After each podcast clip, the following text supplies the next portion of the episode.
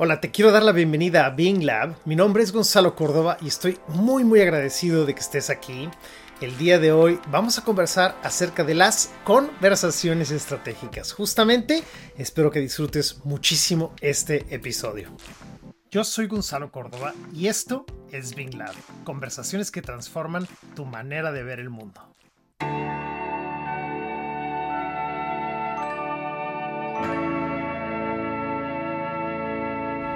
Y muy bien, te decía que es un placer estar el día de hoy aquí contigo. Gracias por estar aquí, gracias por escucharnos, gracias por seguir el podcast. Y antes de arrancar con nuestra conversación estratégica, me gustaría compartirte un poco acerca de mí. Mira, hace 20 años, un poco más de 20 años, yo me fui de México, yo soy mexicano y decidí emigrar a Estados Unidos particularmente a San Francisco.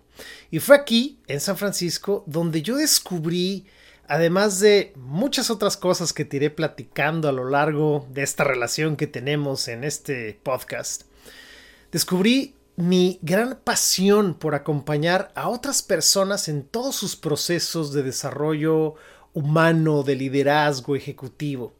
¿Cómo lo descubrí? Fue a través del coaching ontológico. Y para eso le debo muchísimo eh, aprendizaje y apoyo a Julio Laya, que es un gran maestro. Búsquenlo por ahí, se van a sorprender de la maestría y la excelencia con la cual él proyecta todo lo que sabe. Es un gran maestro, te mando un saludo. Y de esa base decidí yo continuar eh, explorando esto que tiene que ver con el desarrollo humano de la persona, la conciencia y eso es parte de lo que me trae aquí y por lo cual te ofrezco este podcast que espero estés disfrutando mucho. Así que, sin mayor preámbulo, conversemos. Mira, algo que nos ocurre mucho es que confundimos la buena comunicación con las conversaciones. Entonces, lo primero que vamos a hacer es distinguir qué es conversar y qué es comunicar. Normalmente, si nosotros buscamos una definición muy didáctica, muy de escuela, muy catedrática, nos vamos a dar cuenta que comunicar es el acto de transmitir y recibir información, ¿correcto? Creo que eso es lo que entendemos de la palabra comunicar. Y es importante, pero más allá que comunicar, mucho más importante es cómo lo hacemos. Y normalmente la manera en la que lo podemos hacer de manera exquisita es conversando. Si solamente platicamos, chismeamos, cotilleamos o como lo digas en tu país con la expresión que tú utilices, realmente no nos damos la oportunidad de escucharnos o de vernos. Solamente estamos intercambiando información que puede ser muy interesante, pero no nos va a permitir crear estrategias para movernos juntos a otros lugares, ¿sí? Crear nuevos futuros, que eso es justamente lo que queremos crear cuando aprendemos a tener conversaciones estratégicas. Entonces, interesantemente, la palabra conversación viene del latín conversare, que significa intercambiar miradas, es decir, cuando tú conversas con el otro, no solamente lo ves, lo escuchas, lo estás atendiendo, pero también reconoces en el otro que hay una mirada muy distinta con respecto de la tuya. Y ojo, no por eso ya no es válida nuestra conversación. Al contrario, gracias a que tenemos o hemos desarrollado la habilidad de conversar, es que en esa medida podemos seguir creando coordinando acciones, reconociendo que no vemos lo mismo. Es increíble cuando hacemos eso con una amiga, con un amigo y nos damos cuenta qué distinto vemos ese mismo fenómeno. En episodios anteriores te puse un ejemplo donde si los dos en este momento entramos a ver una película, al salir nos vamos a reunir y no nos vamos a contar la misma película. Y esto tiene que ver nuevamente con que vemos diferente el mundo. Entonces, nos vamos a enfocar en conversar no nos vamos a derrapar ahora en los términos de comunicación porque sabemos que una buena comunicación, un buen intercambio de mensajes contiene la habilidad de conversar y no necesariamente nada más de platicar. ¿Ok? Muy bien, ahora, ¿qué tipos de conversaciones existen? Y ¿Habrá algunos otros elementos que nos permitan conversar mejor? Y la respuesta a ambas preguntas es sí, es posible encontrar otros elementos y hay muchos tipos de conversaciones. Eh, normalmente lo que nos ocurre a nosotros es que hablamos sin ponerle mucha atención a las cosas que decimos, a nuestras expresiones, a nuestras formas de decirlo, a la manera en la que impactan nuestros pensamientos que después se transforman en palabras, ¿correcto? Algo que es interesantísimo es el trabajo de John Searle.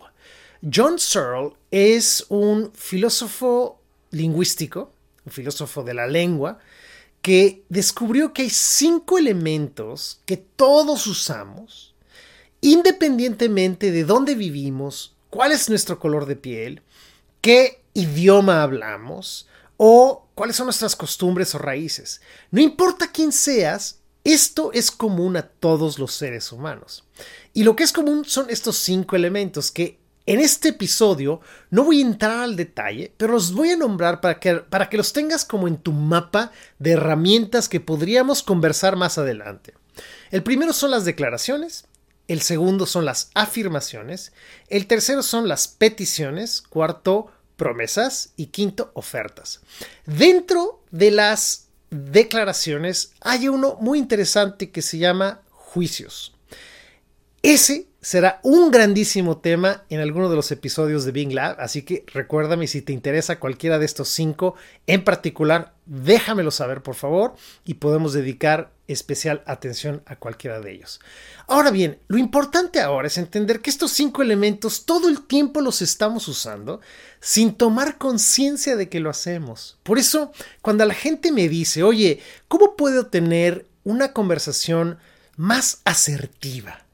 ¿Cómo puedo tener una conversación más potente? ¿Cómo puedo comunicar con mayor intención? Bueno, lo primero es aprender estos cinco elementos. Ese es un primer paso muy importante. El otro paso muy importante es preguntarme qué tipo de conversación quiero tener contigo.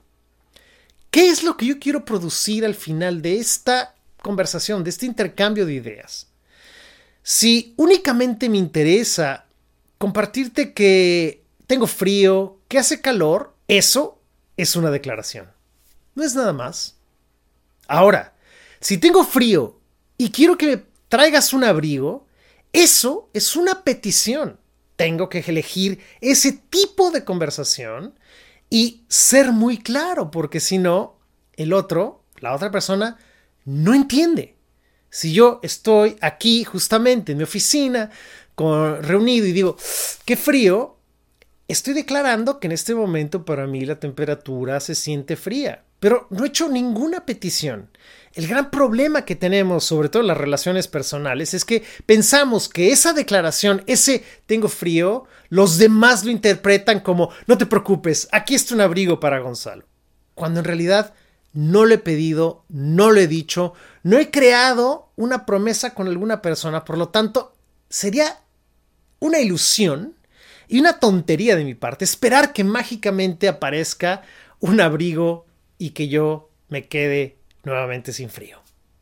¿Se dan cuenta cómo distinguir la manera en la que tenemos que conversar e identificar los actos del habla nos va a llevar a tener mejores conversaciones, por lo tanto a comunicar mejor? Hay otros tipos de conversaciones que son, por ejemplo, personales, la conversación que tengo que tener conmigo mismo para entender y ponderar mis estándares, mis condiciones bajo las cuales yo opero mejor, por ejemplo, en mi relación de pareja o en mi relación con mi hija o con mis hermanos o con mis socios o con mis clientes. Esa es una conversación que yo tengo que tener primero y tengo que tenerla muy clara. Porque si no la tengo clara, si no tengo esas condiciones claras y me invitan a cenar y yo no quiero cenar eso, me voy a ver en un lugar en el que me va a ser muy difícil disfrutar. Claro, puedo ser flexible y a partir de ese momento poner el estándar, pero la idea es poner ese estándar de antemano, desarrollar la habilidad de poner ese estándar antes de que sea muy tarde, antes de que te veas en el restaurante de sushi cuando no comes pescado, ¿correcto? Entonces, bueno. Hay otro tipo de conversación que es interesante, que es la conversación para la conversación. Esa conversación a mí me fascina. Se me hace que es una de las conversaciones más poderosas y menos usadas, menos vistas, más ignoradas y que cae en las grietas, se escurre en las grietas de los problemas, sobre todo de pareja. Miren, si yo, por ejemplo, tengo un socio o un cliente con el cual tengo que negociar eh, el término de un pago y yo simplemente entro a su oficina y por arriba del hombro le digo, ya págame, va a ser un caos porque esa persona no estaba lista para que yo entre a su oficina, porque esa persona seguramente estará ocupada, ocupado en algo más, y porque no he creado el contexto correcto para poder transmitir mi mensaje, que aunque es muy válido y es muy importante, no he preparado el terreno. Entonces, la conversación para la conversación es la habilidad de poner el contexto antes de entrar a la piscina. Es decir, preparamos todo alrededor para que entonces nos podamos meter juntos a este lugar que vamos a explorar. ¿Y eso cómo se ve en la vida real? Bueno, no tengo que hacerlo muy extravagante, ni tiene que haber fuegos artificiales, simplemente es llamarle al otro o mandarle un mensaje de texto o un correo electrónico y decir, necesitamos conversar acerca de los términos de pago actuales en relación con el taller que se te está ofreciendo. Eh, ¿Te queda mañana a las 10 o pasado a las 9? Entonces, ¿qué pasa? La otra persona se puede preparar, traer a la persona de finanzas, traer a la persona de cobranzas, eh, mirar el contrato. Yo también puedo prepararme y en ese momento esta conversación va a ser mucho más efectiva. De eso se, se trata, perdón. Eso es ser estratégico. Pero si yo abro la puerta y grito, ¿cómo es posible que no me has pagado? Voy a exacerbar el problema, no lo voy a reducir. ¿Se fijan? Otro tipo de conversación que a mí me parece interesante practicar es sobre todo la distinción entre dos. Y con esto ya pasaríamos a otro tema, pero te cuento. El primero es la conversación para la acción. Y el segundo es la conversación para posibilidades. Cuando nosotros las confundimos o las colapsamos, normalmente creamos dolor en la organización o en la pareja o con los hijos. Y te doy un ejemplo.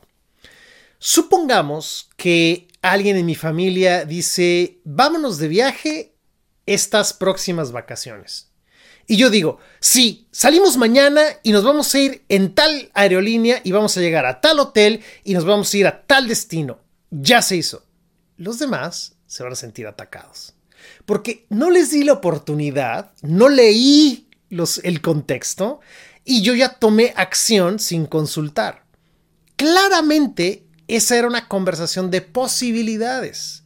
Exploremos a dónde vamos, exploremos cuándo nos vamos, exploremos por qué medio viajaremos, exploremos cuántos días, en qué hotel, qué queremos, playa, nieve, nada.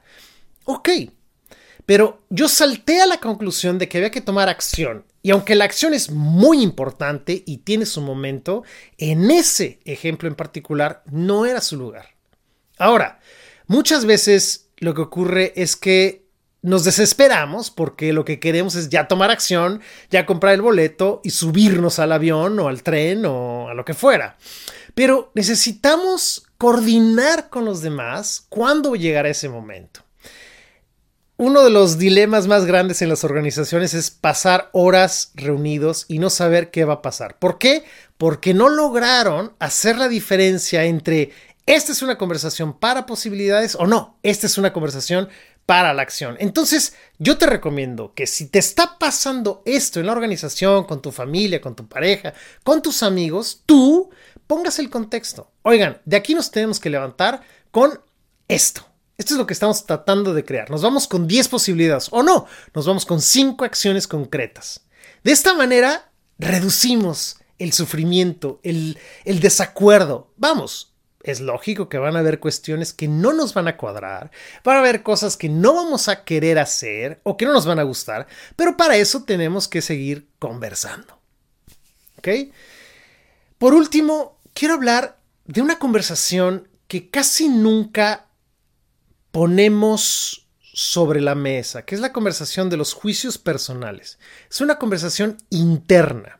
Es una conversación que tú tienes, que yo tengo, todos, todos tenemos esta conversación. Es una conversación en la cual nos estamos hablando con nosotros mismos. Normalmente esa conversación es muy, muy dura, exigente, al grado de que a veces somos groseras, groseros con nosotros mismos. No nos damos el lugar que nos corresponde, nos hablamos como si nos estuviéramos castigando y agrediendo. Entonces, mi invitación del corazón es a que analices esa conversación. La conversación de los juicios que emites de ti, de tu persona. ¿Cómo te hablas? Ese es el guion que decide cómo te perciben los demás. La manera en la que tú ves tu mundo es el mundo en el que reflejas, es el mundo en el que te desarrollas. Si yo aprendo a amarme, muy seguro por muy seguramente los demás van a tener una conexión distinta conmigo. No quiere decir que me van a amar, porque no se trata de eso, pero van a ver algo diferente. Si yo me siento menos que los demás, también eso se me va a notar. Entonces, yo realmente te invito, tú que me estás escuchando o viendo y escuchando, a que reflexiones en esa conversación que es determinante para todo lo que tú haces y no haces. ¿Cuáles son las conversaciones, las palabras, los juicios más constantes que te dices. Hay un dicho por ahí que me fascina que dice, tu conversación interna más recurrente es tu realidad externa más constante. Entonces, ojo, ten cuidado. Cómo te hablas determina cómo te relacionas también con los demás y con el mundo.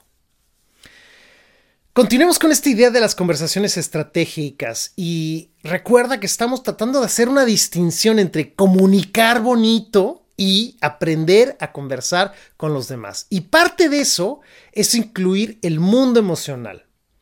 Si esto no está quedando muy claro y no estás familiarizada, familiarizado con las emociones, por favor, revisa los episodios anteriores porque en esos episodios anteriores hablo ya varias veces de los estados de ánimo y las emociones. Hay que incluirlos, porque es más importante cómo decimos las cosas que lo que en realidad decimos. Por ejemplo, si yo en este momento te digo, te amo, ese te amo, estoy seguro que lo sentiste congruente dentro de lo posible con la palabra te amo. Lo voy a repetir, te amo. ¿Ok? Pero si yo te digo, te amo, esa manera de decir te amo no es congruente con lo que esas dos palabras evocan culturalmente, su significado y esa emoción. Y eso es justamente lo que hacemos. Eso es justamente seguramente lo que haces, que utilizas grandes palabras, las palabras correctas, desde el lugar equivocado. Y eso produce el resultado equivocado. No solo eso, ¿desde qué cuerpo lo haces? Si tú estás absolutamente jorobada, jorobado, agachado, escurrido en la silla, con la cara alargada, con lágrimas en los ojos y dices estoy feliz, nadie te lo cree. Si tú tienes una sonrisa de oreja a oreja, los hombros amplios, las manos abiertas y dices, estoy muy triste, nadie te lo cree, porque esos cuerpos no corresponden a la emoción que tú estás mencionando. Nosotros los seres humanos tenemos la gran habilidad de crear contextos con nuestro cuerpo y con las emociones con las cuales empleamos nuestras palabras. Entonces, cuando la gente me dice, oye, ¿cómo puedo crear en mi empresa, con mi pareja, en mi familia, con mi equipo, comunicación, una comunicación asertiva. Sinceramente les digo, no camines por ese sendero. Porque la asertividad es un punto medio entre me encabrono y te golpeo o soy pasivo y nada importa. ¿Se fijan? Es un lugar muy raro. Significa que en cualquier momento o pegas o te dejas. En lugar de ser asertivos, conviértete en una persona estratégica que sabe conversar de manera estratégica. ¿Y eso qué significa? Significa que tú eliges qué tipo de conversación tienes, desde qué emoción y con qué cuerpo tienes la emoción. No solo eso, ya te dije hace unos momentos que tú escoges el momento, preparas el contexto, te preparas a ti, preparas al otro, distingues cuál es el resultado óptimo de esta conversación. ¿Qué tiene que ocurrir al final de esta conversación para que yo me declare satisfecho? Para que yo me sienta a gusto con esta conversación. ¿Qué tiene que pasar? Pregúntatelo y yo te garantizo que serán unos minutos nada más. Esto suena como que sería una preparación de horas, pero en realidad esto lo hacemos muy rápido. Tenemos la habilidad de pensar rapidísimo y decir, bueno, yo lo que quiero es levantarme de la mesa con este acuerdo. Aquí está. Excelente, prepara el contexto. Ahora bien, si te atoras, si te patinas, búscame. Feliz de la vida te acompaño en este proceso. Si eso es algo que te cuesta trabajo, mírate. La manera más fácil de cambiar algo es observándote. Y si te cuesta trabajo verte, búscame o busca a un profesional del coaching o de lo que tú desees para que te ayude a verte. La autoobservación es la clave de la creación, de la transformación. Y se conecta directamente con este tema de las conversaciones estratégicas. Espero realmente que hayas disfrutado este episodio. Te agradezco, gracias por estar aquí. Mi nombre es Gonzalo Córdoba. Es un placer conectar con ustedes. Por favor, envíenme sus sugerencias, comentarios, preguntas y no olviden seguirme en redes sociales. Saludos. Gracias por escuchar Bien Lab. Puedes seguirme en mis redes sociales como Gonzalo Córdoba.